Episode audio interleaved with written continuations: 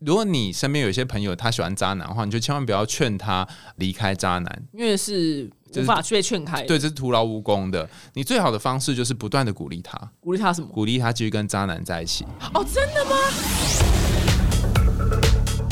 今天呢，邀请一位也是非常受欢迎的两性专家，然后他比我更专业很多，是因为他有心理学的这个背景。让我们欢迎就是刚出新书的海苔熊。Hello，大家好，大家好，各位表弟表妹，大家好。来考你一下，你的书名叫什么？因为有黑暗，我们才能在彼此的生命里靠岸。哎，讲的很好。书名有过长的，就说长爆了。我第一次，我第一次就贡献给你了。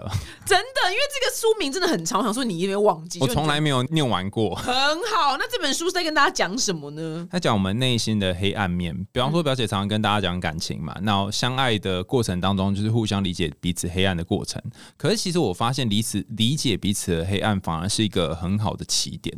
如果两个人认识之后，然后不太知道自己或对方的黑暗的话，总有一天你就会觉得，哎，怎么发现眼前这个人跟我想象当中不一样？所以你说要先揭露自己的黑暗历史吗？暗黑史吗？哎，我不知道表姐有没有看过最近很有流行的一张梗图。以前我们那个年代不会有什么一垒、二垒、三垒、四垒嘛，对不对？然后现在我们这个年代最新的一垒其实就上床，已经变了吗？对，然后二垒呢才是牵手，但是不要做爱。然后三垒呢，就是聊聊彼彼此的日常；然后四垒就是聊彼此的童年创伤。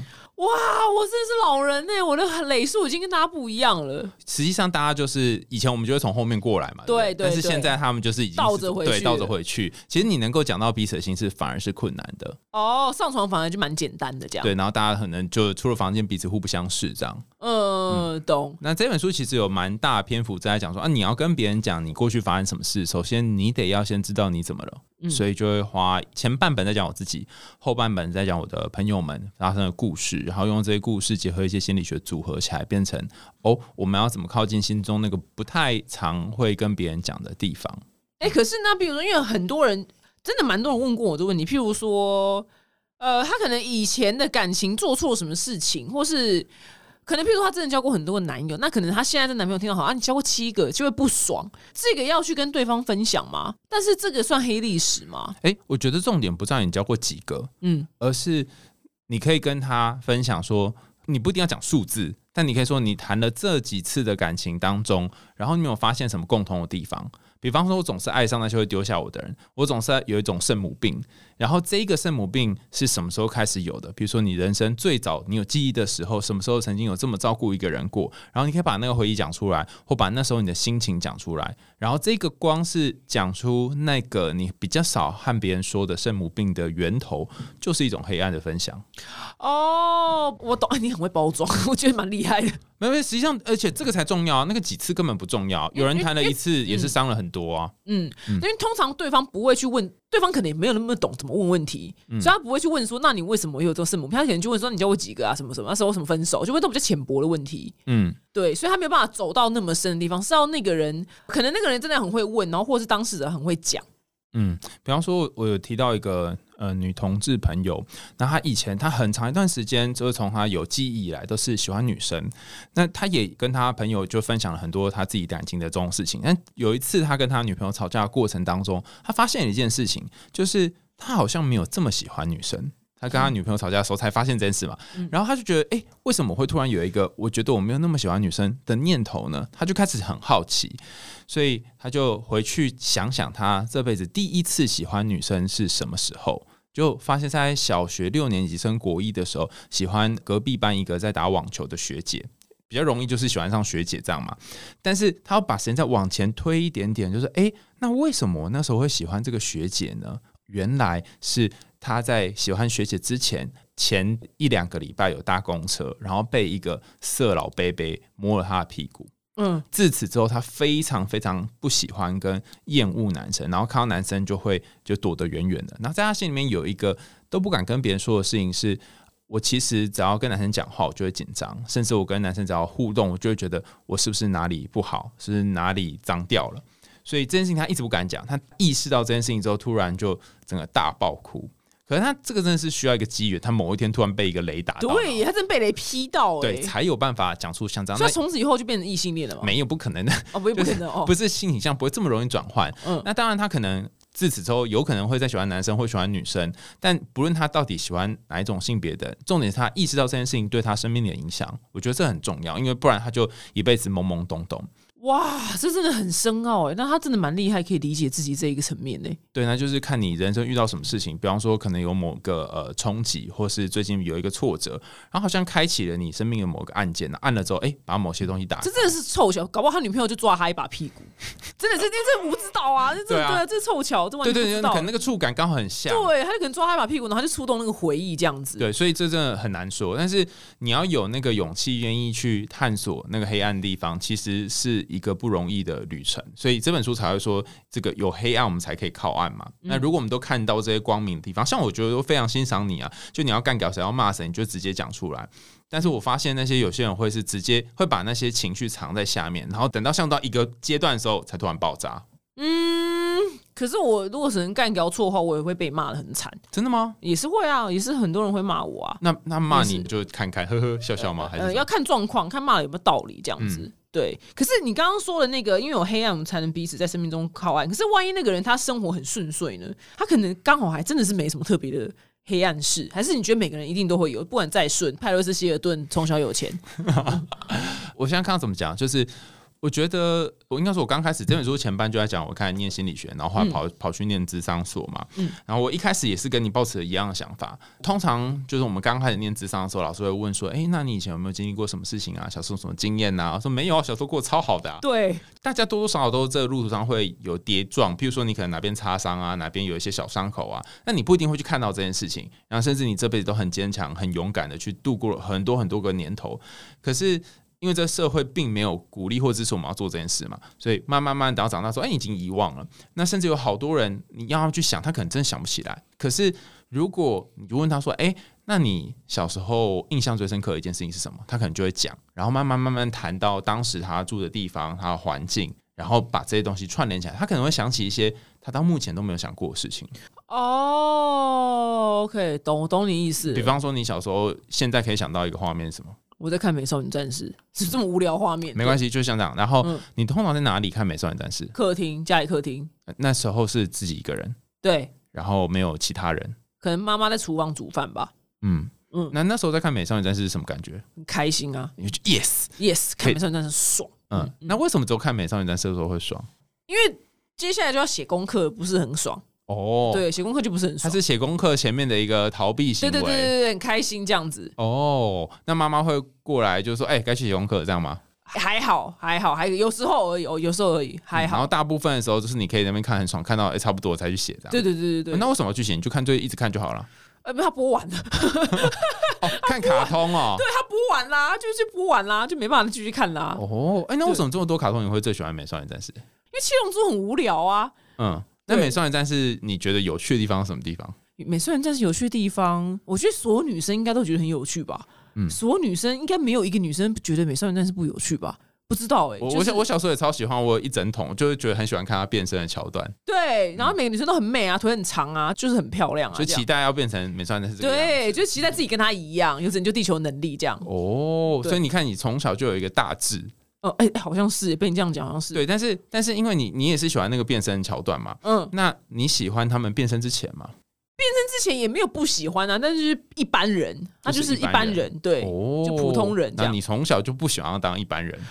哇，你好厉害哦，好像是，就是像这样，然后慢慢慢堆叠起来。那因为今天在你节目嘛，所以如果在我节目，我们就会去讨论说，哎，那是有没有发生什么事情，所以使得你非常不想要沦于俗套。哦，哇，你好，哇，这很厉害诶！你聊一个美少女战士，还可以归纳出一个这么深的道理，是蛮厉害的。然后你就可以慢慢，我们如果两个再继续往下谈，就会谈到，哎，那个不甘于平凡，更早一点有发生过什么事情？比如说跟你的爸妈、跟你的家人啊之间这样。哎，那那那问题很经典啊！所以我那时候问了问了他，就是最近真的刚好有个粉丝问我说，他听我的话，他用了交友软体，用了可能不知道三五年之类。我看到那篇，嗯。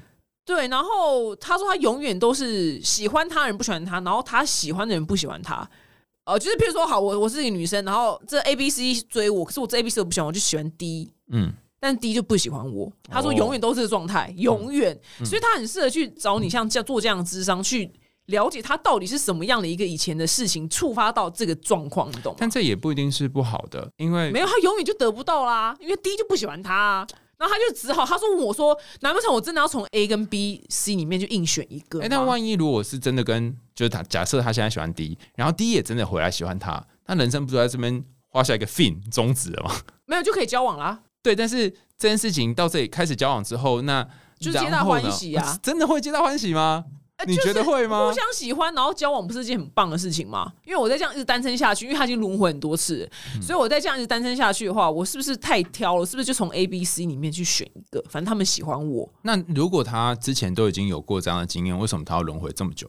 所以他问我为什么他会轮回这么多次，所以我说你要去找智商师，我就这样回他。哦，对，这样对吧？其实我觉得这本书里面还有一个蛮特别的概念，就是说不不只是感情，还有你人生当中遇到的所有事情。我当初刚开始念智商所的时候，我也觉得很困惑，就是有些人都在痛苦里面一直轮回嘛。相信你也收到很多很多表对，失恋的、失恋的、爱渣男的，对，然后传过来之后，哎、他可能隔两年之后还会问你一样的问题，对然后完全都没有改变。对，所以我们就很好奇，说到底为什么人抗拒改变？就发现一件有趣的事，原来人抗拒改变原因是因为在不改变的情况下，他虽然痛苦，但也得到一种快乐。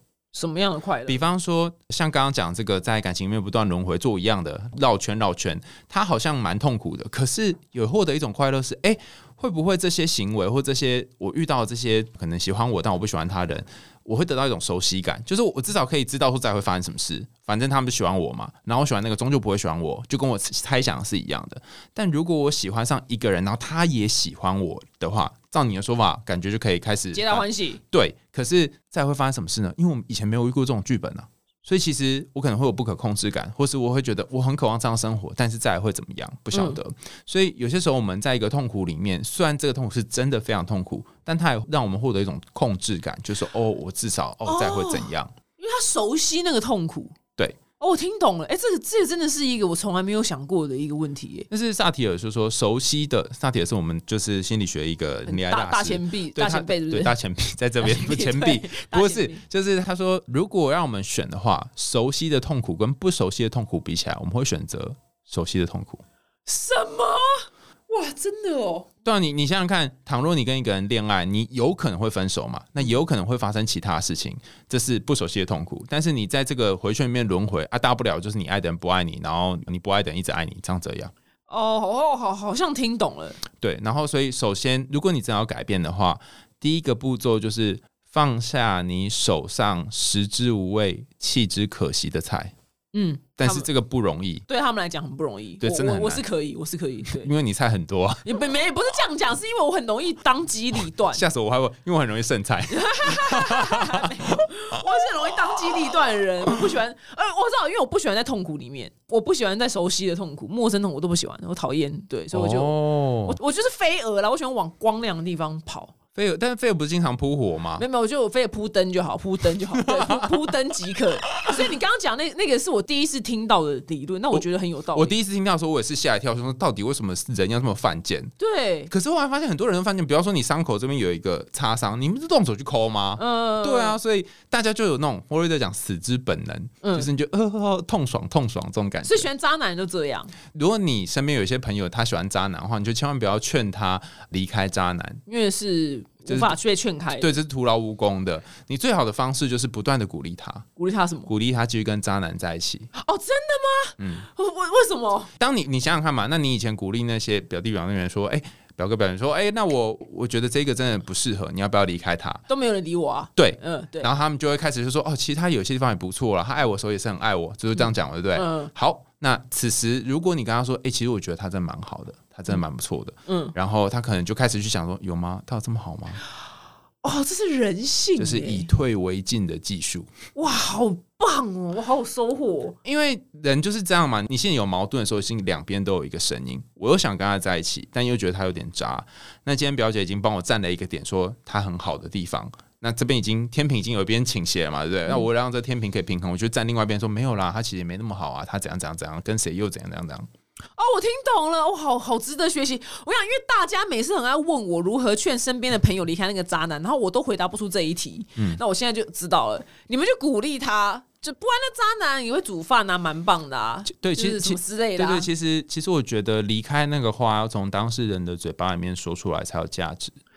哦，京剧对对，如果你这么一直讲，那他就一直反驳你，你们最终就会吵架，然后就变他就觉得啊，你这塑料姐妹花这样。OK OK OK OK，哇，这真的是我好有收获哦。原来劝人离开渣男就是鼓励他跟他在一起，继续就不会啊，不会然后我就这样也蛮好啊、然后你看，像刚刚这样子的过程，当他发现说，哎、眼前这个人真的是渣男的时候，他其实也靠近他心里面的黑暗，因为他开始承认说，哦，我好像有一个倾向会喜欢上渣男或渣女，我有一个这样的倾向。那你已经做了一个功德，就是说回向给他，让他渐渐的靠近那个他不敢碰的地方。因为大家大可以可以。一直回避啊，嗯然后就是反正我就问别人，别人帮我决定。那如果这段感情不幸福或怎么样，那就是表姐决定的。OK，听懂了，很厉害。这段我非常非常有收获。那你书中还有提到一个很特殊的是拖延症，嗯，就是我也有一些微博的小拖延症，就是签合约啊，或是去 把银行账户就是你知道结清这种无聊的小事，这个需要被治疗吗？还是你觉得还好？你觉得你有有影响到你日常生活？那就是因为它没有影响到我日常，所以我才会拖它。嗯，那那不算拖延症啊，这不算拖延症哦它只拖延而已。哦不过拖延不过你讲到一个很重要的概念，就大家都会把拖延跟拖延症搞混嘛。嗯，那拖延症就是你的拖延行为已经影响到你的生活，人生对，但是拖延就是只是一个行为而已，它跟你的生活好不好无关。可是为什么会拖延呢？其实有一个关键是在于，在这个拖延里面，一定有一个你不想做的东西。那比方说，你不去结清银行账户，或者是你不去处理签合约的事情，你不想做什么？一定不是这两件事情本身，你一定有一个你不想做的东西因为。我不想移动去银银行，移动过去，然后在那边待一个小时。呃，那签合约呢？签合约就是因为我觉得，万一签完之后有什么事发生，我就不能脱身的，哦对，就不能好脱身。其实背后都有原因，对。对，然后譬如说我不想要移动去银行那边等一小时，所以你真正不想要的不是签合约这件事情，是不想等待。我不想等待，我不想在银行等。对你讨厌等待这件事对，我讨厌等待。然后合约就是看起来是合约，但是你讨厌被绑住，对，没错，所以这些种种的东西就是为何你拖着不去做原因。可是，可是其实拖延呢，在心理学上有一个很正面的意义。通常成功人士才会拖延，什么有吗？对，不一定会有拖延症，但成功人士通常一定要拖延，因为你事情太多了嘛。如果你不拖延，就会死啦，你每天都不用睡觉。哦、那男友不洗，我的认定是吃完饭就是三十分钟之内要去洗碗，可他可以拖到隔天。嗯，那这个 这是成功人士吗？诶，但对他来讲我们讲，两个时间轴不一样应。该对他来讲，吃完饭三十分钟之内不去洗碗这件事情，就像刚刚你的那个概念是一样嘛？对他如果去洗人生没有影响啊。呃，对，第一个是没有影响，然后第二个是是有什么让他抗拒在三十分钟内去洗碗？那吃饱就想先躺着啊，那如果他吃饱了不先躺着，然后去洗碗，他会有什么感觉？他应该会觉得哈，我猜他应该会觉得怎么那么累，一吃饱就要洗，就是不能先躺在那边划个手机或是所以。他想要某一种休息的空间我。猜应该是对嗯，但对你来讲，休息的空间可能并不是这么重要，你觉得把事情赶快解决比较重要。对，对，所以你们两个在这件事情上面价值观就不太一样。那这并不是拖延，就是两个人想法嗯我们的处理家务时。间轴不一样。对对对，我跟你讲，广大的听众。可能常听到我讲那么无聊的案例，是因为这是我真心的苦恼。哎、那为什么这么很无聊那为什么不就弄洗碗机？未来会啦？未来会。就洗碗机解决这所有的问题？对对对，我觉得未来就是要横竖都要买一台。对，没有，我跟你讲，老美最爱，因为他们美国人在说什么？因为他们最喜欢手去做这件事情，他们就嗯觉得我可以就是 DIY，为什么要让一台机器去做呢？因为他觉得买机器要钱。我想我以后他妈我就是买一台，我也不要叫他出钱，哦我就买就好了，我买。对，我就可以哦享受吃饱饭五分钟之内把碗送进去洗碗机的这个快感。嗯，对，很无聊快感呢、对，这是蛮无聊的。没有，我就觉得会有蟑螂啊！从小到大，因为啊，我知道，因为想象就因为妈妈可能就会夏天，因为台湾很容易滋生细菌，嗯，所以妈妈都会赶着要洗碗。哦，哎、我就是你看，你一秒就连接到你的黑暗了。对对对啊，对，因为我刚刚前面那个美少女战士的练习，是不是让我练习到了？那那如果你都吃完饭，你妈叫你去赶快去洗碗，或者赶快把东西丢到水槽，但没有处理的话，再会发生什么事？她就一直碎念啊，嗯他就一直念说什么哦，我碗都没洗什么之类，然后我就会觉得哇，好烦好烦，好恐怖。对，所以你那个时候心里面会有个感觉是很可怕嘛，对对对就会有一个不好的事情要发生。对。所以这件事情，这就是女性的黑暗呐、哦，那时候我知道我要跟他解释 baby 啊，因为我从小啊，我那时候，你知道我妈有多恐怖吗？在我看手里面有网，我就会想到我童年我妈对我的阴影。然后她可能在给我疯婆子，没有他，但是有些时候在情侣之间，你不一定要把这件事情改变，嗯你只是让对方知道你发生什么事情，光是讲跟理解，他就会跟你的关系稍微靠近一点。哦，对耶，真的，难怪我看到，哎、你真的是我说我很多，难怪我看到水槽里面有网，我会很焦虑。所以我才会一而再、再而三的在节目上一直在提这件事情，大家可能会觉得我很烦，因为我一直没有解决。我想，我又奇怪为什么会焦虑？哎、比方说你刚刚在形容你 baby 的时候，其实形容蛮好，就是说他们的习惯就是手要去做这件事情，为什么要交给机器做嘛？对不对？嗯他有一个他从小到大这个习惯，就是美国人做这件事情 DIY 对、嗯他想要这样子。那他把他的人生经验告诉你，这是他。那你也可以把小时候蟑螂呃台湾天气热这件事情告诉他，他不是在这里就理解你了吗？哦，懂懂，对，说的很好，懂。懂但是如果他虽然理解你，但是还是没有 baby，我们美国没什么蟑螂，对对，他还是没有要改变的话，其实你也不一定要他去改变，你可以稍微做个时光机。书里面有提到一个我觉得蛮酷的一个请说，请说，就是你现在也就已经这个岁数了，对，是 然后如果小时候那个蟑螂年代或什么蟑螂年代，你妈叫你去洗碗，否则会长蟑螂的年代，大概是你几岁？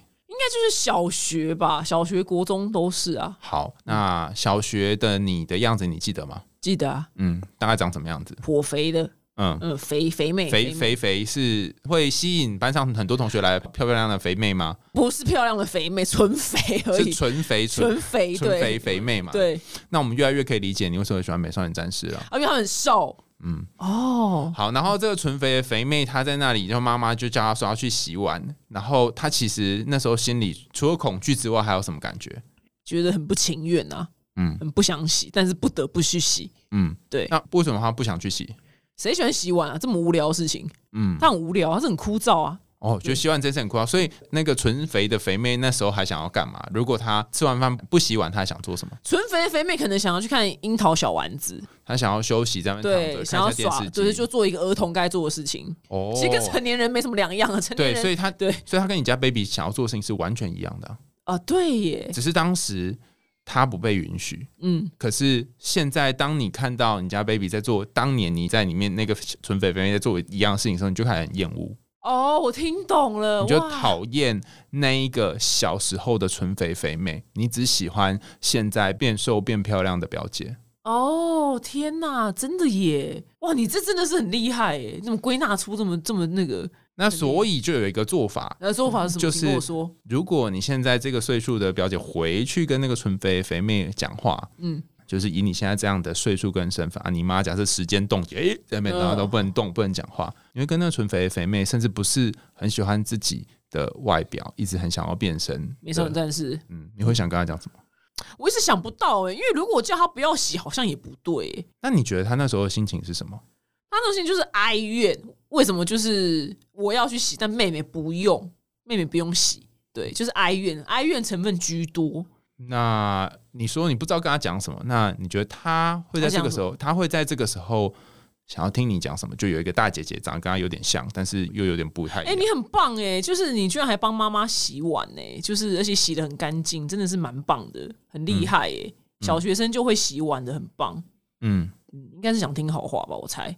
然后你会说，你会对她说我怎么样吗？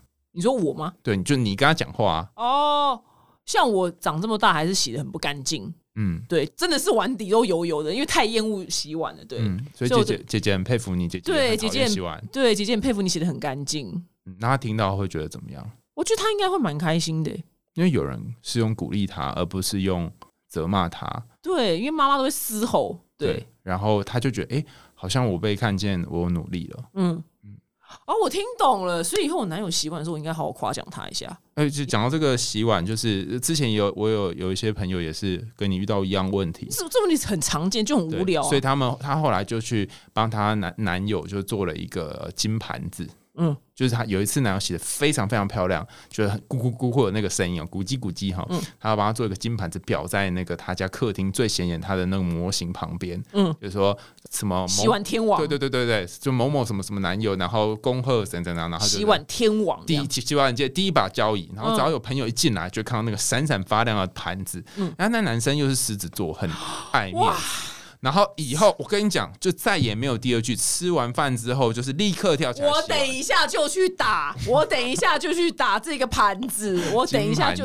我下次去美国我就带这个金盘子给他。对对，就男生有时候不不是不是男生，大家都是嘛，大家都是很很欠夸奖，尤其我们文化就是不喜欢夸奖大家。哦，这哎、对耶，你这个很棒，因为我刚才在前一集就想说，我到底要如何成为一个不啰嗦的人嘛？嗯因为女生应该都不想要成为啰嗦的人，可是可能伴侣的行为，他一而再再而三，比如袜子就是一定要丢丢在那个外面，嗯他就是一直这样丢，所以你就变成啰嗦人，因为你会重复嘛。那表示我们真心，他可能要就抓紧他丢进去那一次，然后也再打个金袜子给他，对，金袜子给他，就是哇，很棒哎，都袜子都丢进去，然后刚刚那一段里面也有一个很重要的要点，就是我在书里面有写到说，比方说我很讨厌我很懒惰、懒散，不喜欢就在那边拖拖拉拉，然后在那边诶、不要做事。可我发现我这么讨厌这件事情的原因是，就像我妈跟你妈一样，就是会那边碎念，然后一直叫我就要把什么事情做完。所以我心里面其实是有一个停不下来的自己，然后我很厌恶那个在发懒、什么时候不做的自己。所以，我当我看到比如说我的伴侣在做发懒的事情的时候，我就会很讨厌他。哦，我懂你，一众人超多的哎，对，但是其实我不是讨厌他，嗯我是讨厌发懒。的这个我。那为什么会讨厌发懒这个我呢？因为我妈讨厌我这样的我，所以当你在可能觉得很生气或很烦，在抱怨你的呃你家 baby 说为什么不去洗碗的时候，此时你就会有一个感觉，就是抽离出一个分灵体出来说，哦，现在表姐变成他妈了。嗯，那光是意识到说，哦，我变成我妈了，那你就可以去想说。我有没有想要这辈子活跟我妈一样？不要，每个人都一定说不要。对，或是我想要哪一个部分活跟我妈一样，但哪一个部分不要？比方说，你不想要跟她一样啰嗦，啰嗦。对，那你想要跟你妈一样的地方是什么？她有没有身上有没有一些哎、诶你觉得很不错的东西？她好像是蛮乐天的人吧？嗯某些层层面上蛮乐天的。那你就是啊，我知道他很知足啊，他只要吃到好吃的东西跟有点钱，他就很开心。嗯，对他就是很知足。对，你呢？你是吗？呃，没有，我就是没有，就是为了这个在学习。哦我在学习这件事情哦，对，嗯这真的很值得大家去有机会，就是就是要去找，就是你或是什么专家智商哎、嗯因为我曾经有一个问题是，我不讨厌我的工作，可是我就是没有快乐，你知道吗？然后有一次我因缘际会遇到一个 podcast 叫季慧欣小季老师，嗯然后他就刚好就因缘就他就帮我做一个智商，然后反正就解决出来，因为我就觉得我妈浑身是缺点。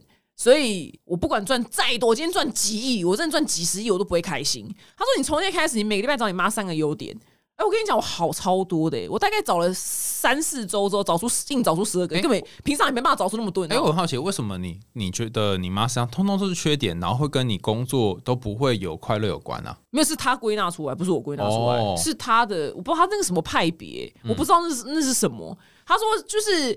因为你很多行为其实是对应到你原生家庭，然后有一些是爸爸，有一些是妈妈，然后刚好这一个是归到妈妈的，这个跟爸爸没关。但是因为那个我有点忘记，因为我就只记得我要找我妈优点而已。哦对对对。对所以我就觉得你们真的，我想大家真的有有机会有时间，真的是如果你真的很严重的困扰，就是找你们咨商干嘛的，嗯，就是会找出一个很奇怪的哦，问题。你你刚刚这么一说，我突然有一个灵感，嗯嗯，就是说，因为你妈妈是蛮知足的嘛，然后她可能一点点好吃的东西，或者是赚一点点钱，她觉得诶这样就很开心了，嗯。嗯，然后但她有，就像刚刚你说，她有很多很多其他的缺点，所以你在心里面可能有一块你非常不想要变成你妈，嗯嗯，但如果你变成从赚钱或是从这些工作上面你可以得到满足的话，糟糕了，因为你觉得像你妈，哦，我听懂你意思。你就借由这种方法跟他保持某一种疏远，嗯，我懂你意思那。你就可以暂时不要跟他想。而这其实不是你想要的。对，嗯没错。但是我觉得很神奇，就是我就是蛮我很爱鼓励大家去智商，因为虽然我觉得是可能大家可能觉得有点贵，两千块，可能因为有去是两千块，都会有一些很奇特的收获。对，每次就嗯，我自己常自己常书里面写很多我去智商的经验，然后我也觉得哇，怎么每次都不一样？而且你可能换不同的智商师，你都会得到不同的收获。那怎么样挑一个好智商师？你只看网络的评价，对不对？诶、我觉得它上面会写一些介绍，就点进去他的大头像嘛，然后下面会写介绍，比方说就是什么医院、什么医院、什么不不不不不不，那个经历跟介绍有点不一样。比方说，他可能会说他专长是做感情，或他专长是做家庭亲子，他一定会写他做过什么相关的东西。然后呢，除此之外，他也会写说他可能呃擅擅长采取的治疗策略是什么。那你可以上网去 Google，比方说他是什么认知行为治疗。你就去 Google 认知行为治疗在干嘛。他可能擅长精神分析，那就 Google 精神分析在干嘛。然后你可以感觉一下这个是不是你喜欢的。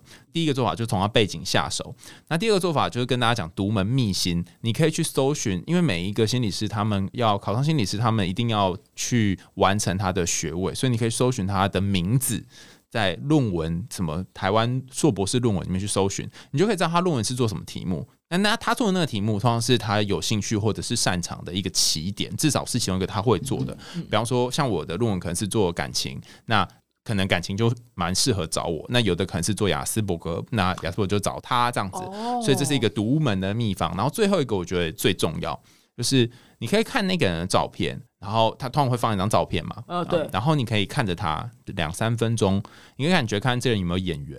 眼睛的眼，这个真的是对，完全是靠赌博。对对对对，你如果如果你看着他，可能一两分钟，你就开始觉得，嗯，这个我当然没办法。对，就跟挑对象一样，嗯，就他你至少可以跟他聊天聊一段时间嘛。嗯，对，所以这也是一个做法。哎，这真的是一个很很实用的方式，因为很多人跟我说你推荐谁，我就 我讲不出所以然来。而且你喜欢的对方不一定会喜欢啊。对，因为我不知道我那个智商是擅长什么，因为那时候是人家介绍，然后就哦就去飘去这样。对，所以这个事情真的很难说，而且。我觉得跟选伴侣有点像，嗯，就是你觉得哦，这个很适合我，他很棒啊，可是对方可能就觉得呃，他不是他才，对，对我觉得你刚刚那个方法真的是非常的实用，这样子。